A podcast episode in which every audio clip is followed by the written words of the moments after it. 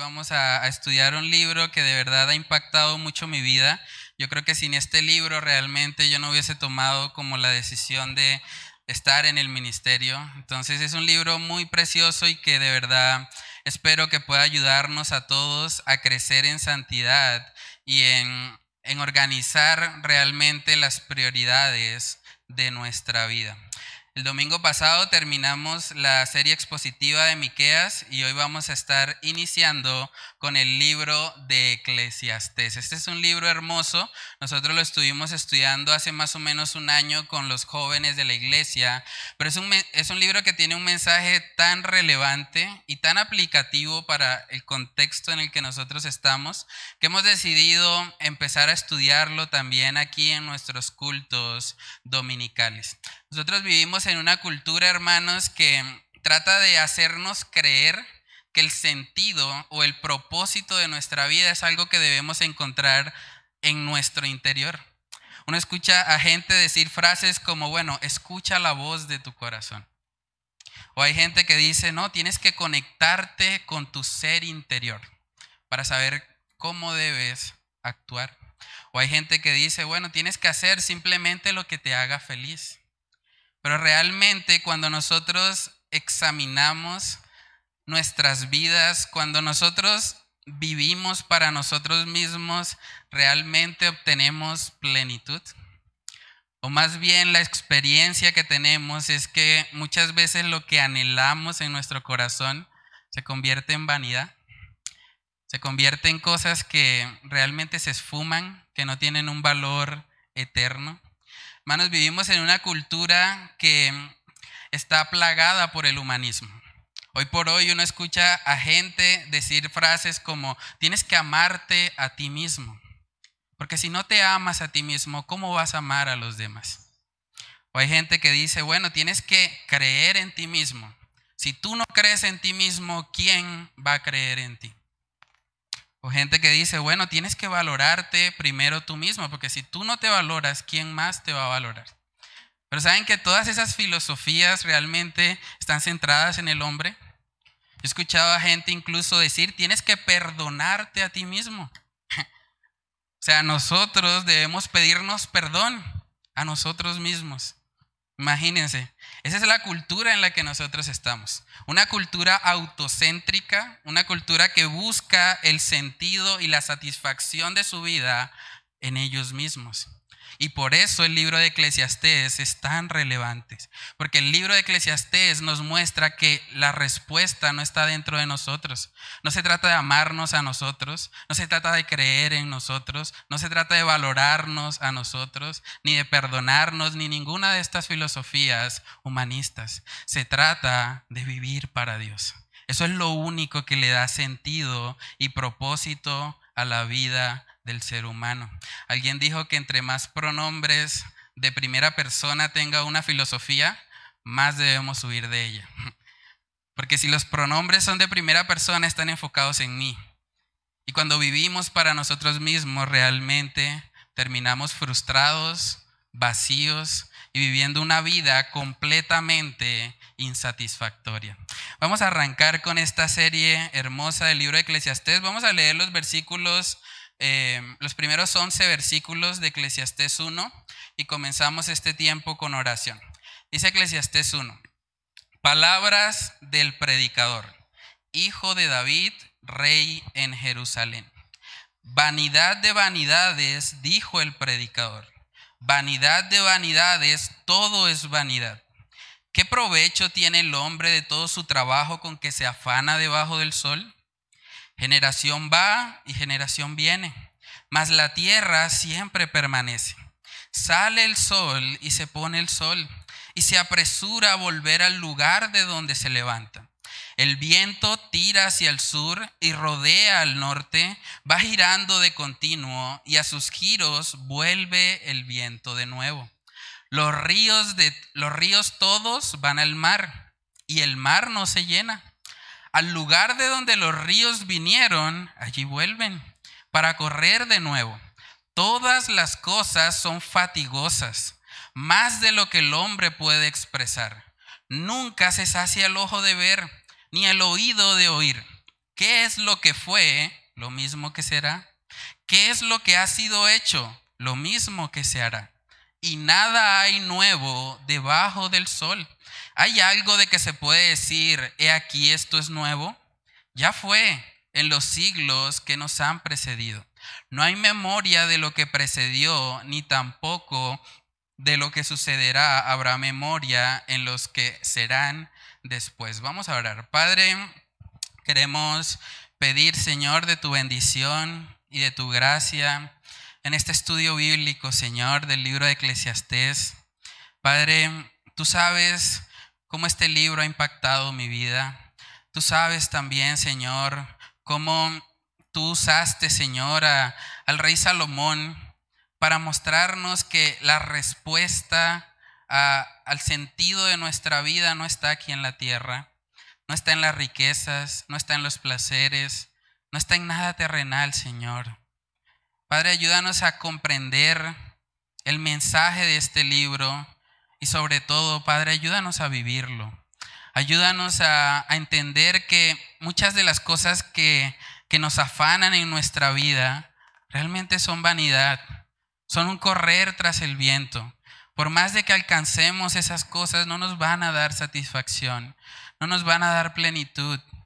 Padre, yo te pido que tú nos ayudes, que esta serie bíblica pueda exhortarnos, pueda guiarnos al arrepentimiento y pueda llevarnos, Señor, a tener una prioridad correcta en nuestras vidas, Señor. Ayúdanos a entender que debemos vivir para ti y que fuera de ti no hay nada que nos pueda llenar. No hay nada que pueda satisfacer el vacío en el corazón humano. Solo tú, Señor, eres suficiente. Solo tu gracia, Señor, puede sostenernos y santificarnos, Señor. Ayúdanos a, a, poner en práctica lo que vamos a estar aprendiendo en esta mañana. Te lo pedimos, Señor. En el nombre de Cristo Jesús. Amén y amén. Bueno, hermanos, entonces como es habitual cuando nosotros arrancamos un nuevo libro, es importante dar una pequeña introducción para que nosotros podamos saber un poco más acerca de, de, quién fue el autor del libro, cuál era el propósito que tenía y también la fecha como tal de su escritura. Entonces, cuando hablamos del libro de Eclesiastés, este es un libro que fue escrito por el rey Salomón. Uno de los reyes más prósperos, o más bien el más próspero que hubo en Israel. El rey Salomón fue una persona que tuvo riquezas, hermanos, más allá de lo que nosotros podemos imaginar. Fue un hombre que pidió al Señor sabiduría para gobernar y que el Señor se agradó de esa petición y también dice la palabra que el Señor mismo decidió darle riquezas, porque Él nos enfocó en ellas. Entonces vemos en la vida de este hombre que Él hizo como una especie de laboratorio, por así decirlo. Él dijo, bueno, voy a tratar de buscar para ver si el propósito o el sentido de la vida realmente se puede encontrar debajo del sol. Y esa es una expresión que aparece mucho también en el libro de Eclesiastés. Habla de debajo del sol, dándonos a entender que está hablando desde una perspectiva terrenal. Cuando nosotros buscamos el sentido y propósito de nuestra vida simplemente en el aquí y en el ahora, eso simplemente nos va a traer frustración. Eso va a hacer que nosotros nos sintamos frustrados y vacíos. Este libro fue escrito aproximadamente en el año 935 antes de Cristo. Este libro nos lo escribió Salomón probablemente al final de su reinado. Después de que él se arrepintió, porque también vemos en la palabra de Dios que él apostató de la fe y vivió una vida completamente apartada de la buena voluntad de Dios revelada en la palabra. Vamos a mirar algunos textos para tratar de contemplar un poco al autor.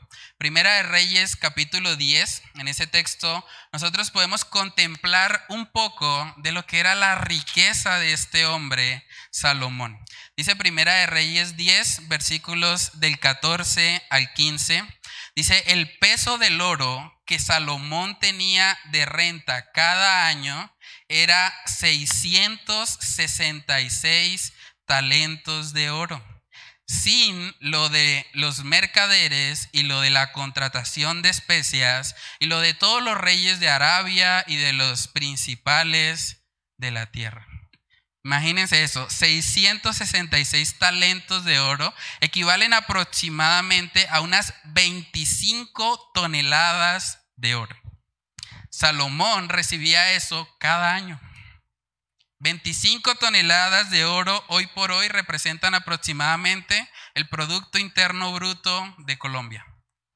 Y eso era lo que Salomón recibía cada año. Y eso sin contar las barbachitas, porque dice ahí en el 15 que sin contar lo de los mercaderes y lo de la contratación de especies, o sea, tenía otras fuentes de ingreso. Imagínense, era un hombre grandemente rico. Si nosotros seguimos leyendo ahí, podemos ver que se nos describe un poco de, los lujos que él pudo darse. Dice en el verso 16, hizo también el rey Salomón 200 escudos grandes de oro batido, 600 ciclos de oro gastó en cada escudo.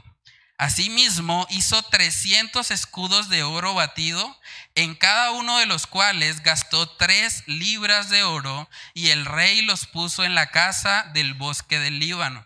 Hizo también el rey un gran trono de marfil, el cual cubrió de oro purísimo.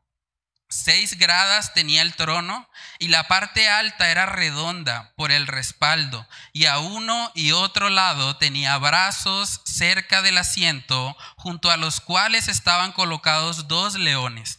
Estaban también doce leones puestos allí sobre las seis gradas de un lado y de otro. En ningún otro reino se había hecho trono semejante. Dice el 21, y todos los vasos de beber del rey Salomón eran de oro. Y asimismo toda la vajilla de la casa del bosque del Líbano era de oro fino, nada de plata, porque en tiempo de Salomón no era apreciada porque el rey tenía en el mar una flota de naves de Tarsis con la flota de Irán. Una vez cada tres años venía la flota de Tarsis y traía oro, plata, marfil, monos y pavos reales. Así, dice el 23, excedía el rey Salomón a todos los reyes de la tierra en riquezas y en sabiduría. Salomón no solamente superaba a todos los reyes de la tierra, los excedía. O sea, era un hombre que Dios le había permitido tener mucha riqueza. También vemos en la palabra de Dios que por causa de su sabiduría era un hombre muy respetado, al punto que nos muestra la palabra que la reina de Sabá más o menos se desplazó unos dos mil kilómetros para ir a ver con sus propios ojos si todo lo que se decía de Salomón realmente era cierto. Y dice la palabra que cuando esta mujer fue y vio, se sorprendió y dijo, no, esto es mucho más de lo que a mí me habían dicho. O sea, fue un hombre que tuvo el respeto, la admiración, el poder, las riquezas de este mundo. También la palabra de Dios nos dice que este hombre tuvo un grave problema de lujuria. Fue un hombre que las mujeres Dice la palabra que desviaron su corazón. Muchos de nosotros tal vez tenemos la referencia de Salomón como el hombre que tuvo mil mujeres.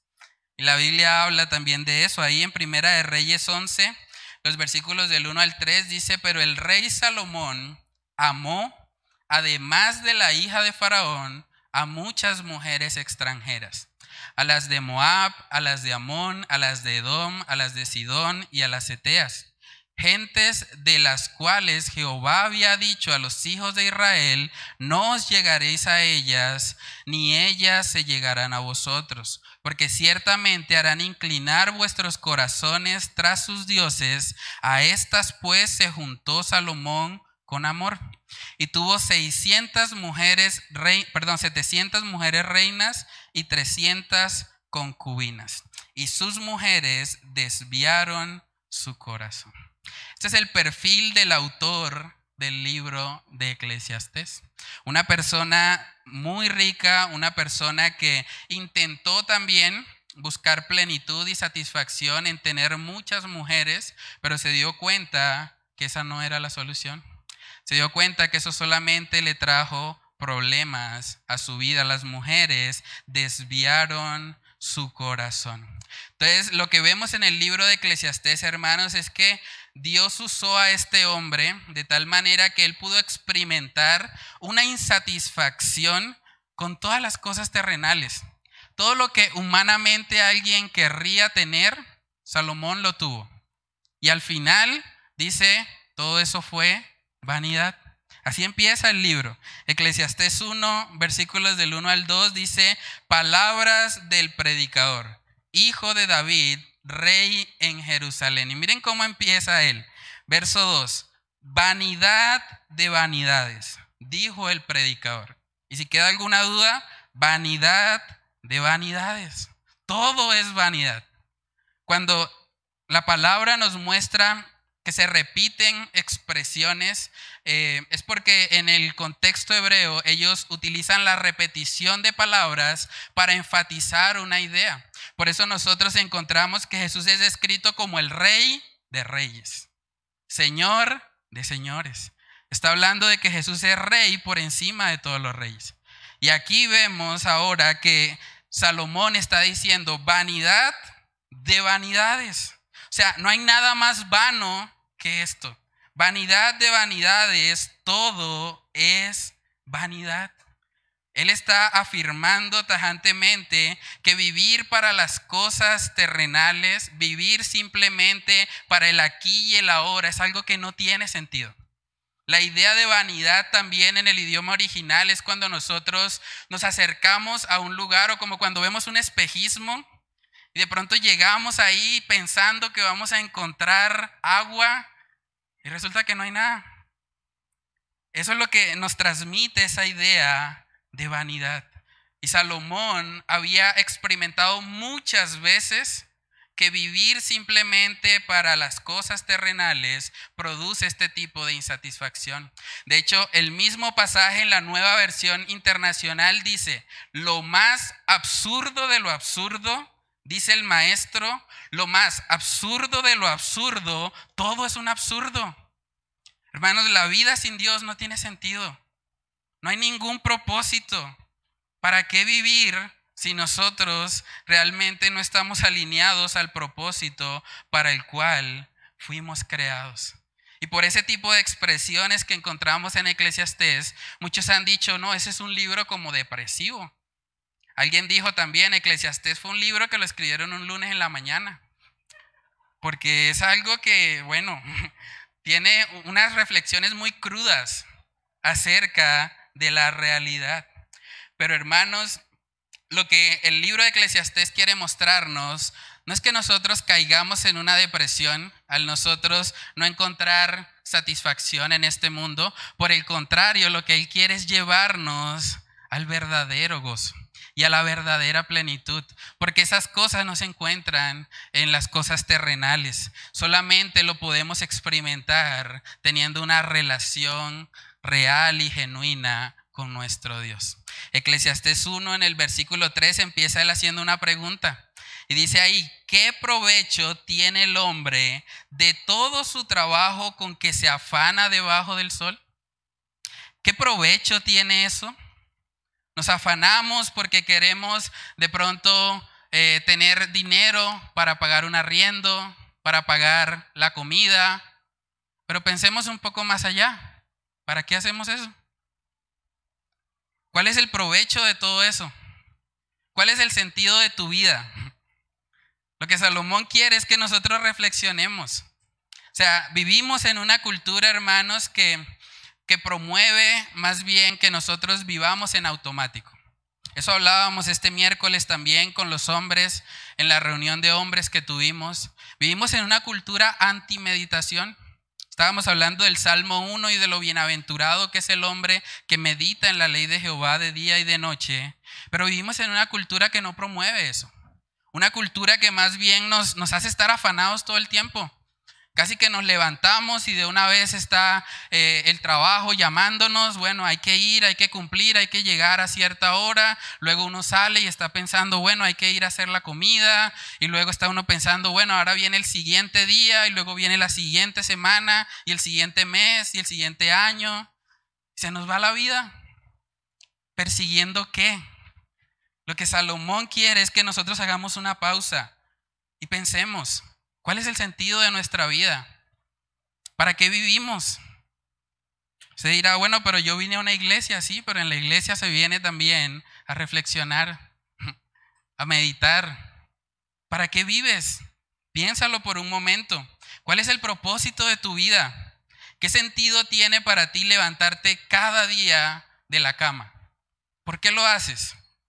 ¿Para qué te esfuerzas en sobrevivir? En seguir manteniendo tu vida. ¿Qué te motiva a seguir en este mundo tan complejo en el que estamos? Este mundo donde hay aflicción, donde hay dolor, donde hay escasez económica, donde hay problemas también interpersonales. ¿Qué te motiva? ¿Dónde encuentras el sentido y el propósito para tu vida? Es lo que Eclesiastés nos está enseñando. Vemos ahí a Salomón haciendo la pregunta, ¿qué provecho tiene? Decía el hermano Ernesto al principio, ¿qué provecho o de qué aprovechará el hombre si ganare a todo el mundo pero perdiere su alma? ¿De qué sirve eso? ¿Cuál es el provecho de todo eso? Hermanos, debemos aprender a hacer una pausa en nuestras vidas y examinar para dónde vamos. ¿Cuál es el rumbo de nuestra vida? ¿Por qué hacemos lo que hacemos? Les voy a dar algunas respuestas que son muy comunes en, nuestra sociedad cuando a la gente le preguntan cuál es el sentido de su vida. Vamos a ver que el libro de Eclesiastés trató con muchas de estas cosas. Hay gente que dice, bueno, el propósito de mi vida es tener riquezas. Si tan solo tuviera un poco más, si mi salario fuese un poquito más, yo estaría feliz.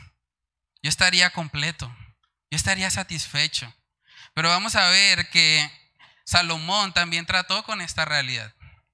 Y él dice en Eclesiastés capítulo 5, versículo 10, el que ama el dinero no se saciará de dinero. Y el que ama el mucho tener no sacará fruto. Y dice ahí, también esto es vanidad. Si el sentido de su vida es simplemente adquirir posesiones materiales, tener muchas riquezas, créame que usted va a quedar defraudado. Cuando usted tenga esa riqueza, le va a pasar como Salomón y va a decir, ¿eso era todo? ¿Esto era lo que yo tanto perseguía? Hermanos, no podemos encontrar sentido y propósito en las riquezas. Hay gente que dice, bueno, yo encuentro sentido y propósito en el conocimiento. Si yo estudio, si yo profundizo, el conocimiento es algo que nadie me puede quitar porque lo tengo en la cabeza. Y hay gente que vive su vida de pronto pensando, bueno, tengo que hacer una maestría, un doctorado y voy a alcanzar el conocimiento más alto porque eso me va a dar plenitud. Pero vamos a ver Eclesiastés capítulo 1, versículos del 17 al 18. Dice ahí Salomón, y dediqué mi corazón a conocer la sabiduría y también a entender las locuras y los desvaríos. Conocí que aún esto era aflicción de espíritu, porque en la mucha sabiduría hay mucha molestia, y quien añade ciencia, añade dolor. Salomón también intentó encontrar sentido y plenitud en la sabiduría de este mundo. ¿Y qué pasó? Añadió dolor a su vida. Dice que hubo mucha molestia. Entonces tratar de vivir simplemente para adquirir conocimiento, eso no le da sentido a nuestras vidas. Realmente si vivimos solo para eso, también nos vamos a encontrar con la penosa realidad de que todo es vanidad. Una vez tenemos eso, luego nos sentimos otra vez vacíos. Hay gente que dice, bueno, el propósito de mi vida es trabajar para darme mis gustos. Yo trabajo para poder comprarme mis cositas y para no pedirle nada a nadie y eso es lo que le da sentido a mi vida. Vamos a Eclesiastés nuevamente, capítulo 2, versículos del 10 al 11. Dice ahí, no negué a mis ojos ninguna cosa que desearan, ni aparté mi corazón de placer alguno porque mi corazón gozó de todo mi trabajo, y esta fue mi parte de toda mi faena. Miré yo luego todas las obras que habían hecho mis manos y el trabajo que tomé para hacerlas, y he aquí, todo era vanidad y aflicción de espíritu y sin provecho debajo del sol. Entonces, trabajar para darnos nuestros gusticos, para de pronto ir y al centro comercial, comernos una hamburguesita, comernos un helado, eso tampoco le va a traer plenitud a nuestra vida. O hay gente que dice de pronto los solteros, bueno, el día que yo me case, ese día sí, voy a tener plenitud. Ese día voy a estar satisfecho. O los casados de pronto piensan, no, si tan solo tuviera un hijo más, si tuviese una gran aljaba de, de hijos y los tuviese a todos ahí corriendo en la casa, yo sería feliz. Vamos a ver lo que dice Salomón en Eclesiastés 6, versículo 3. Dice ahí, aunque el hombre engendrare cien hijos y viviere muchos años y los días de su edad fueren numerosos, si su alma no se sació del bien y también careció de sepultura, yo digo que un abortivo es mejor que él. Imagínense eso. O sea, vivir simplemente para casarnos y tener muchos hijos, al final también nos va a dejar vacíos. Entonces, lo que nos está mostrando, hermanos, el libro de Eclesiastés, es que no hay nada creado. No hay nada creado que nos pueda llenar. Este libro debe llevarnos a meditar seriamente en cuál es el sentido de nuestra vida. ¿Para qué vivimos? Si vivimos para cosas de este mundo, nos vamos a encontrar frustrados y vamos a experimentar fatiga en nuestra vida. ¿Saben que la palabra vanidad aparece 38 veces en el libro de Eclesiastés? Y la palabra vanidad nos da a entender que, que es algo que no tiene sustancia. Es como el humo. Cuando uno trata de coger el humo, el humo se le va, se le esfuma. Así es como Él ilustra vivir simplemente para este mundo debajo del sol. Hermanos, nosotros vemos que Salomón empieza haciendo la pregunta, pero también vemos que él no la responde inmediatamente. Él pregunta en el 3, ¿qué provecho tiene el hombre de todo su trabajo con que se afana debajo del sol? Pero en el 4 no da la respuesta. O sea, todo el libro de Eclesiastés nos muestra los esfuerzos humanos terrenales debajo del sol que él intentó hacer para tener plenitud en su vida. Y al mismo tiempo nos muestra la frustración que tuvo. La frustración. Porque la realidad, hermanos, es que si miramos el mundo desde una perspectiva netamente terrenal, la vida es completamente monótona y sin sentido. Ese es el segundo punto que vamos a estar viendo. Dice eh, los versículos del 4 al 7, generación va y generación viene. Mas la tierra siempre permanece. Sale el sol y se pone el sol y se apresura a volver al lugar de donde se levanta. El viento tira hacia el sur y rodea al norte. Va girando de continuo y a sus giros vuelve el viento de nuevo. Los ríos todos van al mar y el mar no se llena. Al lugar de donde los ríos vinieron, allí vuelven para correr de nuevo. El segundo punto le he colocado la asombrosa monotonía de la vida. La asombrosa monotonía de la vida. ¿Saben que el mundo es increíblemente monótono? O sea, si nosotros analizamos realmente desde Adán hasta hoy han pasado aproximadamente unos seis mil años y dice el texto ahí que generación va y generación viene. Una generación más o menos está estimada en unos 30 años. Eso quiere decir que han pasado más de 200 generaciones desde Adán. ¿Y saben que el mundo realmente no ha cambiado mucho? A veces uno escucha personas diciendo, yo voy a cambiar el mundo. Lo que le da sentido a mi vida es que yo voy a, dejar una huella aquí en la tierra, un legado. Pero aquí vemos que simplemente generación va y generación viene.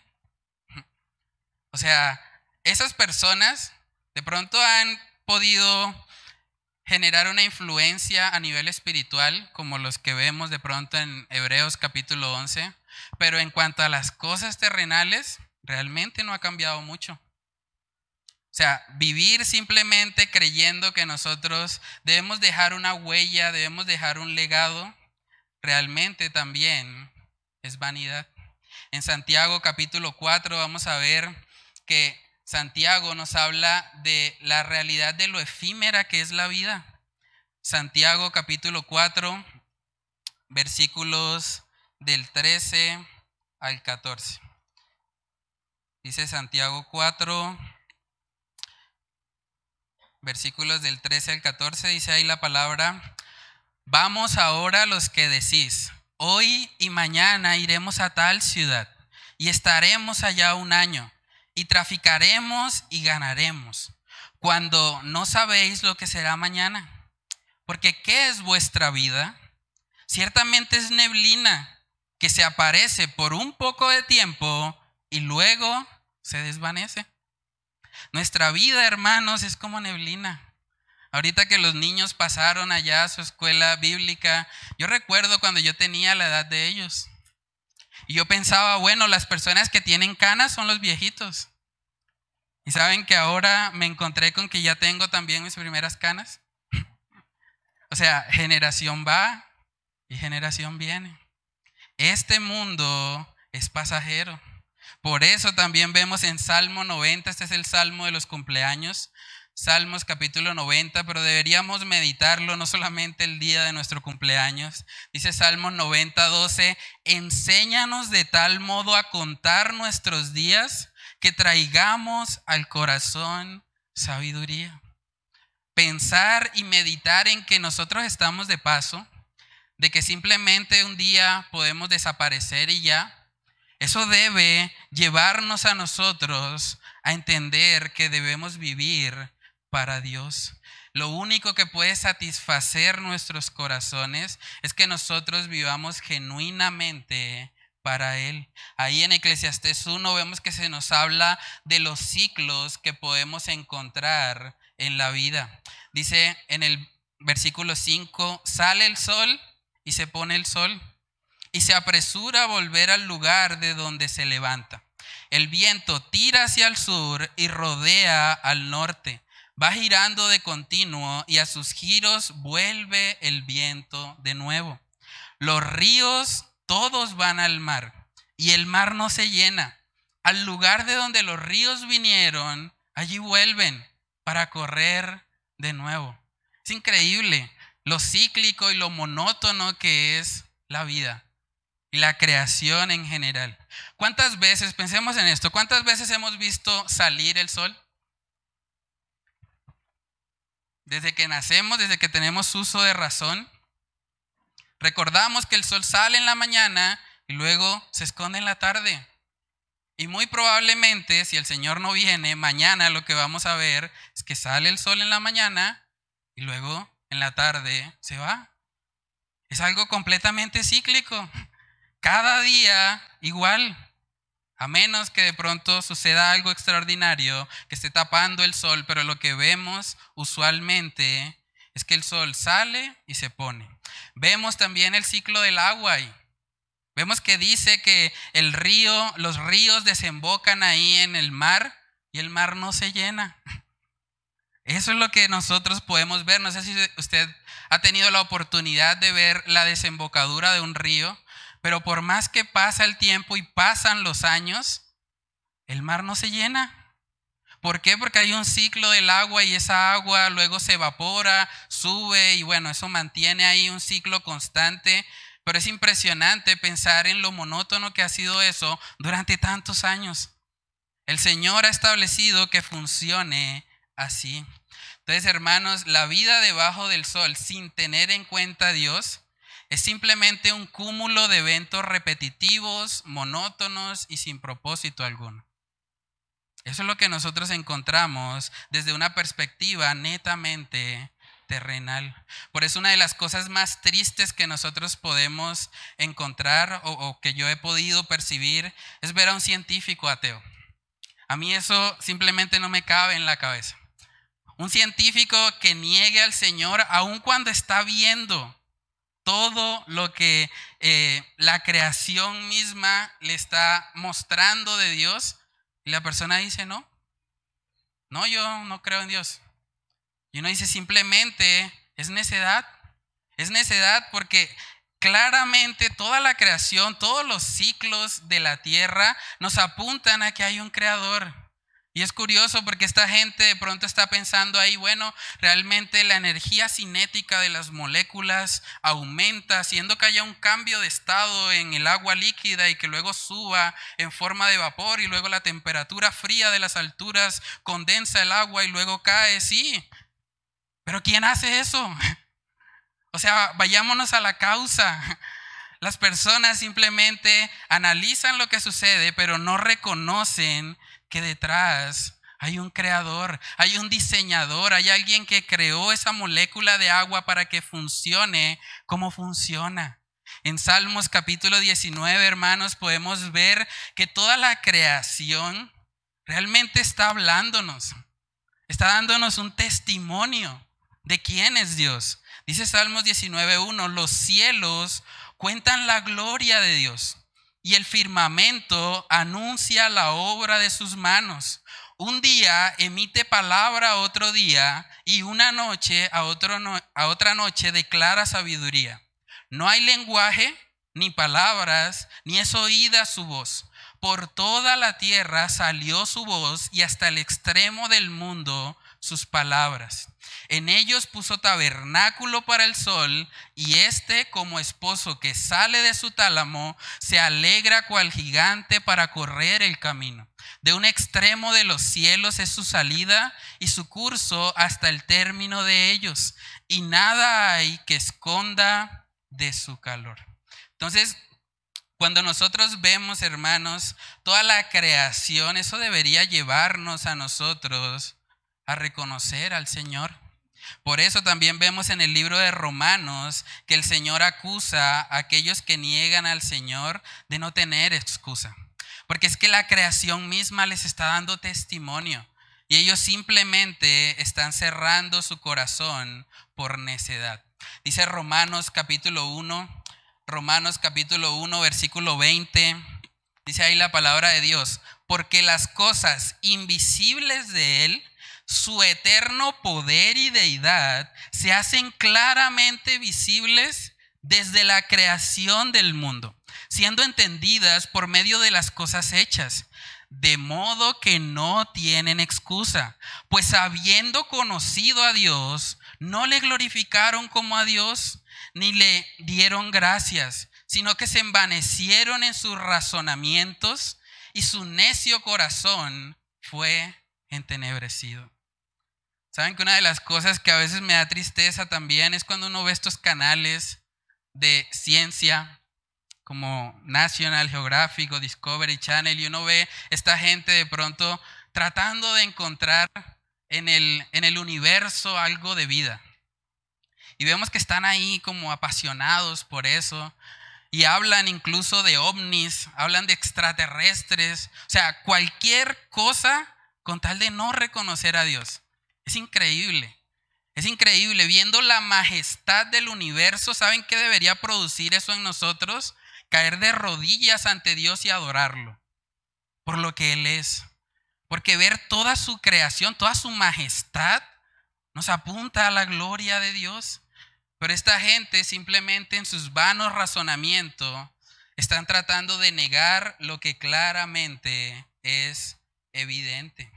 Hermanos, los padres que están aquí, es muy importante que ustedes les enseñen a sus hijos que todos los fenómenos naturales que ocurren a nuestro alrededor no ocurren porque sí. Saben que yo tuve la oportunidad de trabajar varios años enseñando en un colegio biología y ciencias naturales. Y uno puede darse cuenta cómo estos libros simplemente están infestados de una perspectiva atea y naturalista, que simplemente todo se trata del aquí y el ahora. Yo llamo a esos libros la ciencia mágica, porque ellos simplemente dicen, no, esto sucede así, ¿y por qué? No, porque sí, porque así siempre ha sido. O sea, y no, y pues, ¿de dónde salió el ser humano? No, pues eso fue una gran explosión. O sea, la nada de repente explotó y formó algo Y luego nos vamos, desaparecemos de este mundo y volvemos a hacer nada. ¿En serio? Eso es magia, eso no es ciencia. Estas personas no están razonando porque no quieren reconocer que hay un Dios. Y es muy importante que los padres que están acá puedan contrarrestar esos argumentos y explicarle a sus hijos que cuando se habla del ciclo del agua, hay alguien que hace que el ciclo del agua funcione. Cuando se habla del ciclo del viento, hay alguien que hace que el ciclo del viento funcione. Es Dios. Dios está impregnado en toda la creación. Y cuando nosotros estudiamos la ciencia correctamente, deberíamos ir y adorarlo. Deberíamos alabar el nombre de nuestro Dios. Saben que el salmista decía en el capítulo 104, reconociendo precisamente que Dios está sobre toda la creación. Él dijo en el verso 10, tú, hablando de Dios, Tú eres el que envía las fuentes por los arroyos. Van entre los montes, dan de beber a todas las bestias del campo, mitigan su sed los asnos monteses. A sus orillas habitan las aves de los cielos, cantan entre las ramas. Él riega los montes desde sus aposentos. Del fruto de sus obras se sacia la tierra. Él hace producir el heno para las bestias y la hierba para el servicio del hombre, sacando el pan de la tierra y el vino que alegra el corazón del hombre, el aceite que hace brillar el rostro y el pan que sustenta la vida del hombre. Hermanos, el Señor es el que sustenta la creación. No le podemos enseñar a nuestros hijos que simplemente eso ocurre y ya, como si fuese algo mágico. No, eso es así porque así sucede y ya. No, tenemos que hacerles ver que Dios está detrás, incluso en nuestra provisión diaria. ¿Saben que la comida realmente no sale del refrigerador? O sea, nuestro proveedor no es el refrigerador, aunque vamos a él y lo abrimos para sacar los alimentos. Nuestro proveedor es Dios. Y es importante que los niños entiendan eso y también que nosotros como adultos lo reconozcamos. Dice en Hebreos capítulo 1, hermanos, que es el Señor, no solamente el creador de todo, sino también el que sustenta la creación. Dice Hebreos 1.3 hablando de Jesús, dice el cual, siendo el resplandor de su gloria y la imagen misma de su sustancia, y oígase bien, y quien sustenta todas las cosas con la palabra de su poder, habiendo efectuado la purificación de nuestros pecados por medio de sí mismo, se sentó a la diestra de la majestad en las alturas. Es Dios quien sustenta todas las cosas. Si usted comió esta semana fue porque Dios le proveyó para que usted comiera. Y es importante que nosotros entendamos eso, para que podamos vivir en agradecimiento. Porque si sacamos a Dios de la ecuación, esto es deprimente, hermanos. O sea, mirar Eclesiastés 1 y mirar que simplemente ocurren estos ciclos en la tierra y ya, eso es deprimente. ¿Qué sentido tiene entonces? Si simplemente todo está pasando como debería siempre pasar. El tercer y último punto que vamos a ver, hermanos, es que vivir sin Dios produce fatiga. Él nos describe aquí la fatiga de vivir sin Dios. Dice en el verso 8, todas las cosas son fatigosas, más de lo que el hombre puede expresar. Nunca se sacia el ojo de ver, ni el oído de oír. ¿Qué es lo que fue? Lo mismo que será. ¿Qué es lo que ha sido hecho? Lo mismo que se hará. Y nada hay nuevo debajo del sol. ¿Hay algo que se puede decir, he aquí, esto es nuevo? Ya fue en los siglos que nos han precedido. No hay memoria de lo que precedió, ni tampoco de lo que sucederá habrá memoria en los que serán después. Hermanos, aquí vemos también que vivir con una perspectiva netamente terrenal va a producir fastidio va a producir que nosotros estemos hastiados, porque simplemente vivimos para el aquí y el ahora. Dice ahí el verso 8 que nunca se sacia el ojo de ver, ni el oído de oír. Eso es muy claro. Yo creo que algo que lo pone muy en evidencia es esto. En los celulares hoy por hoy el Internet también ha permitido que nosotros podamos ver cosas que unos 100 años atrás no hubiésemos pensado. Usted puede ir a cualquier parte del mundo a través de Google Maps y usted puede ver ahí todas las construcciones que el hombre ha hecho, pero al mismo tiempo teniendo acceso a todo esto para oír y ver casi que cualquier cosa, el hombre sigue insatisfecho. Vivimos en una cultura que tiene más juguetes que cualquier otra, pero al mismo tiempo vivimos en una cultura deprimida, que no encuentra sentido y propósito. Y muchos incluso han optado por quitarse la vida al ver esa insatisfacción, no dándose cuenta que lo que debería producir en nosotros esa insatisfacción es que vayamos a la verdadera fuente de vida, que es el Señor. Hay una frase de un autor, él es el autor de las crónicas de Narnia, C.S. Lewis, él dijo, si encuentro en mí deseos que nada en este mundo puede satisfacer, la única explicación lógica es que fui creado para otro mundo. O sea, si encuentro en mí deseos que nada en este mundo puede satisfacer, la única explicación lógica es que fui creado para otro mundo. Hermanos, la Biblia nos muestra claramente que nosotros fuimos creados para Dios y por tanto nada que haya aquí en lo terrenal puede satisfacer esa necesidad. Saben que antiguamente si alguien quería escuchar una buena música, tenía que contratar una orquesta. Eso no era algo que simplemente podían tener en su celular. Pero hoy por hoy usted puede tener acceso a casi que todas las orquestas del mundo a través de YouTube. Usted entra y busca, bueno, me gusta esta orquesta y la escucho. Ahora, ¿realmente usted se siente pleno? No. ¿Por qué? Porque nunca se sacia el ojo de ver, ni el oído de oír. Hermanos, nuestros corazones sin el Señor son completamente insaciables.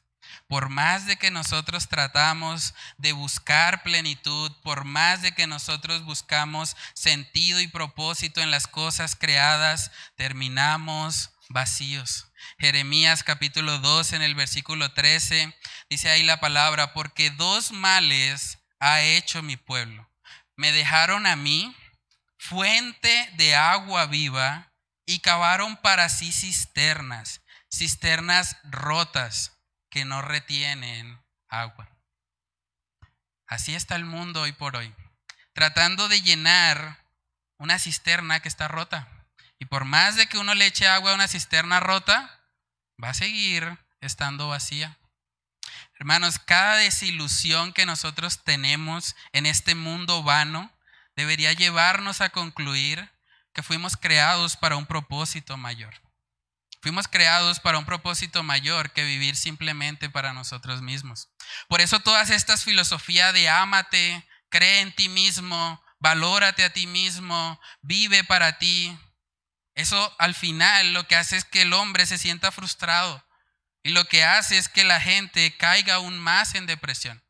Por eso uno de los peores consejos que usted le puede dar a una persona en su aflicción es que se ame más a sí misma o que crea más en sí. Eso no le va a ayudar. Dígale más bien que ame a Dios, que crea en Dios, porque eso sí le va a dar propósito. Dice también en el libro de Eclesiastés capítulo 3 versículo 11, todo lo hizo hermoso en su tiempo y ha puesto eternidad en el corazón de ellos, sin que alcance el hombre a entender la obra que ha hecho Dios desde el principio hasta el fin.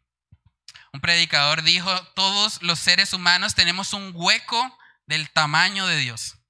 Y solamente cuando Dios está gobernando nuestra vida es que nosotros podemos tener plenitud.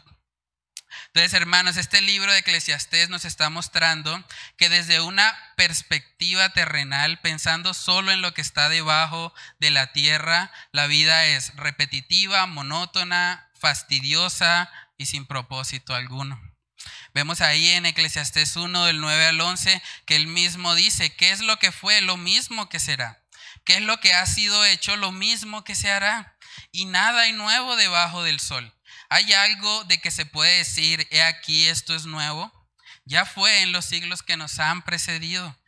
Simplemente lo repetitiva que es nuestra vida. Dice en el 11, no hay memoria de lo que precedió, ni tampoco de lo que sucederá habrá memoria en los que serán después. Saben que lo más probable es que en unos 100 años todos nosotros vamos a morir y vamos a ser completamente olvidados. Es más, déjenme hacerle una pregunta. ¿Quién de los que está aquí se acuerda del nombre de su tatarabuelo? ¿Alguien? ¿Sí? ¿Por allá la hermana? Bueno, la realidad para la mayoría de nosotros es que cuando nosotros partimos de este mundo, también estamos condenados a ser olvidados. Tarde o temprano, a menos que el Señor venga antes, lo más probable es que usted va a morir y va a ser olvidado. Tal vez sus hijos lo van a recordar, tal vez sus nietos, pero en la medida que van pasando las generaciones, usted va quedando en el olvido y no va a haber memoria de usted. Por eso es que vivir para el aquí y el ahora, para solamente satisfacer las necesidades debajo del sol, es algo deprimente y que nos va a dejar completamente vacíos. Entonces usted se preguntará, bueno, pero entonces, ¿Cuál es el sentido de la vida? Si no podemos encontrar nada en este mundo que nos llene, ¿cómo solucionamos entonces el dilema del libro de Eclesiastés? Y la respuesta, hermanos, es que la solución al problema que nos está planteando Salomón está en Cristo Jesús. Cristo Jesús, solamente en Cristo usted puede encontrar plenitud de gozo. Dice Juan 6:35, el Señor Jesús dijo, yo soy el pan de vida. El que a mí viene nunca tendrá hambre y el que en mí cree no tendrá sed jamás. Si usted va a Cristo, si usted lo reconoce como el pan de vida, Él es el que lo puede saciar. Él es el que le puede dar sentido y propósito a nuestras vidas. También en Juan capítulo 4, cuando Jesús se encuentra con la mujer samaritana, Él le dijo en el verso 13, cualquiera que bebiere de esta agua, volverá a tener sed. Mas el que bebiere del agua que yo le daré, no tendrá sed jamás, sino que el agua que yo le daré será en él una fuente de agua que salte para vida eterna. Hermanos, es probable que alguno de ustedes haya contemplado en algún momento que el sentido de la vida está en las cosas que hemos hablado hoy. De pronto usted puede haber pensado, bueno, si tuviera un poco más estaría feliz, estaría pleno. O si de pronto tuviese más placeres terrenales, entonces sí ahí estaría bien. O de pronto si tuviese unas posesiones, si tuviese más respeto, si la gente me reconociera más. Hermanos, la realidad es que Salomón nos está mostrando aquí que nada de eso llena. Si usted estaba viviendo pensando que eso le iba a satisfacer, déjeme decirle que es una mentira. No lo crea más. Nada de eso lo va a llenar. Saben que el mismo autor de Salomón dejó la conclusión de su libro para el final. En Eclesiastés capítulo 12 vemos que él dice ahí el versículo 3, el fin de todo el discurso oído es este. Teme a Dios y guarda sus mandamientos porque esto es el todo del hombre. Porque Dios traerá toda obra a juicio juntamente con toda cosa encubierta, sea buena o sea mala. El todo del hombre es vivir para Dios. Y si usted no está viviendo para Dios, usted está viviendo en vanidad. Usted está viviendo de pronto para alcanzar cosas que al final lo van a dejar vacío. Lo que Salomón quiere es que usted no llegue hasta allá. Salomón le está mostrando, yo ya, yo ya lo viví, en el dinero ya lo intenté, no, ahí no está la solución. En el poder tampoco, en las mujeres tampoco, en tener muchos hijos tampoco. La única cosa que le da sentido y propósito a nuestra vida es vivir para Él. ¿Saben que en Isaías capítulo 43 vemos que se nos describe cuál es el propósito por el cual nosotros fuimos creados? Dice en Isaías 43, verso 7, todos los llamados de mi nombre, para gloria mía, los he creado, los formé y los hice. El propósito para el cual usted existe es para la gloria de Dios, para glorificarle a Él, para que cuando el mundo lo vea usted pueda recordar la gloria de Dios, pueda recordar un poco de sus atributos, pueda recordar a Jesús. Ese es el propósito para el cual el Señor lo creó. Y hasta que usted no se alinea a ese propósito, va a vivir una vida completamente insatisfecha. Decía Agustín de Hipona, Dios nos hizo para Él y nuestros corazones estarán inquietos hasta que descansen en Él. Dios nos creó para Él, hermanos. Por eso es completamente vano tratar de vivir para las cosas de este mundo. Yo creo que ustedes lo han vivido. Cuando nosotros alcanzamos algo, alcanzamos una meta terrenal, es cuestión de tiempo para que otra vez vuelva el vacío.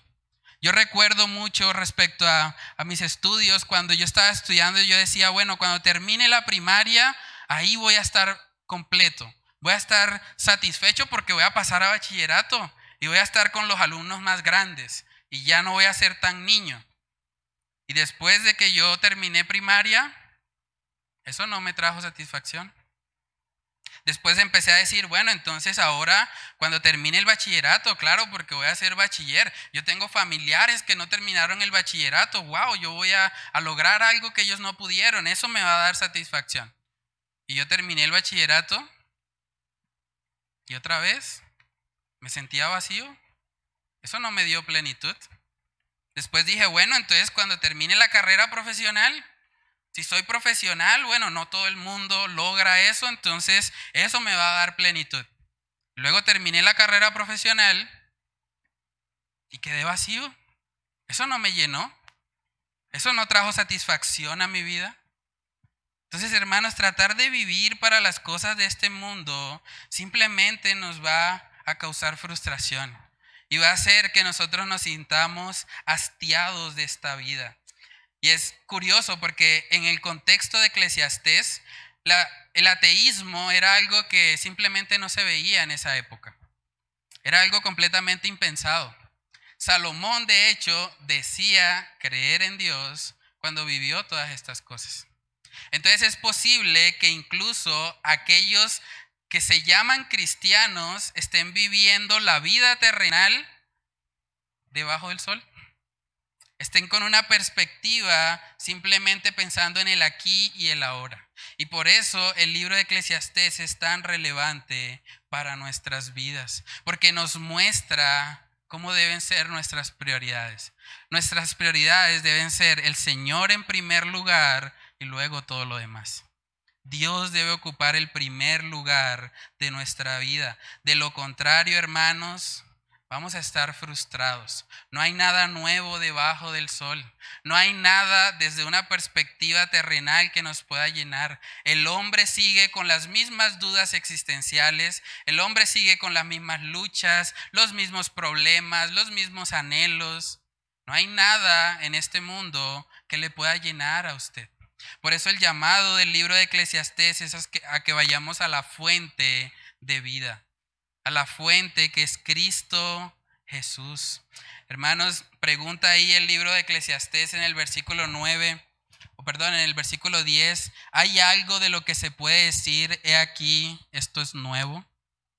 ¿Habrá algo realmente nuevo en nuestra vida? ¿Saben que la palabra de Dios nos muestra que sí? Hay algo nuevo. Usted puede ser alguien nuevo. La Biblia dice, de modo que si alguno está en Cristo, nueva criatura es. Las cosas viejas pasaron y aquí todas son hechas nuevas. Entonces, a la luz de la palabra de Dios, vemos que podemos ser una nueva criatura. ¿Qué hay que hacer? Arrepentirnos y creer. Hay que reconocer que nada en este mundo terrenal nos puede llenar, que cada desilusión que tenemos con las cosas de este mundo debería llevarnos más bien a buscar al Señor y alinearnos al propósito para el cual Él nos creó. Si usted entiende eso, si usted se arrepiente de estar buscando debajo del sol lo que solo el Creador le puede dar, usted puede experimentar una vida nueva. Y usted puede decir ahí o contestar la pregunta de Salomón diciendo, sí, he aquí yo soy nuevo. Soy una nueva criatura porque he creído en Cristo, porque ahora vivo para Él, porque ahora entiendo que nada en este mundo me puede llenar y corro a Él para que sea Él mi fuente, para que sea Él el que me llene, el que me dé esa satisfacción y esa plenitud que mi alma anhela. Hermanos, necesitamos el mensaje de Eclesiastés hoy, tanto los que no han creído en el Señor como los creyentes, porque no podemos seguir viviendo para nosotros mismos. Debemos vivir para aquel que nos salvó y dio su vida en la cruz en rescate por nosotros. Vamos a orar. Padre, te damos muchas gracias, Señor, por este libro precioso de Eclesiastés, Señor. Gracias por mostrarnos a través de la vida de Salomón, Señor, que las cosas que perseguimos en nuestra humanidad son cosas que no nos pueden llenar. Si simplemente estamos viendo todo desde una perspectiva naturalista, simplemente viéndolo desde lo terrenal, pensando en el aquí y el ahora, Padre, eso solo nos va a traer frustración. Ayúdanos a, entender y a, a recibir este mensaje, Señor. Padre, que no vivamos vidas idolatrando nuestros trabajos, idolatrando nuestras familias, idolatrando el conocimiento. Padre, nada de eso realmente nos puede llenar sin ti. Oramos que tú nos ayudes, Señor, a poner en orden nuestras prioridades, a vivir para ti, a recordar, Señor, que el todo del hombre es temer a ti y guardar tus mandamientos. No hay nada que pueda llenarnos más. No hay nada que pueda permitir, Señor, que nosotros experimentemos esa plenitud de gozo. Solo en ti, Señor. Ayúdanos a, a enfocarnos, Señor, a que cada área de nuestra vida esté enfocada en ti, Señor. Que podamos vivir, Señor, recordando que tú eres el que le da sentido y propósito a cada cosa que hacemos, Señor. Ayúdanos a tener vidas reflexivas, vidas que recuerden, Señor, las verdades de este libro y sobre todo, Señor, que, que las pongan en práctica. Que vivamos, Señor, de acuerdo a la verdad que hemos escuchado el día de hoy. Padre, oramos Señor todas estas cosas en el nombre de tu Hijo amado Jesús. Amén y amén.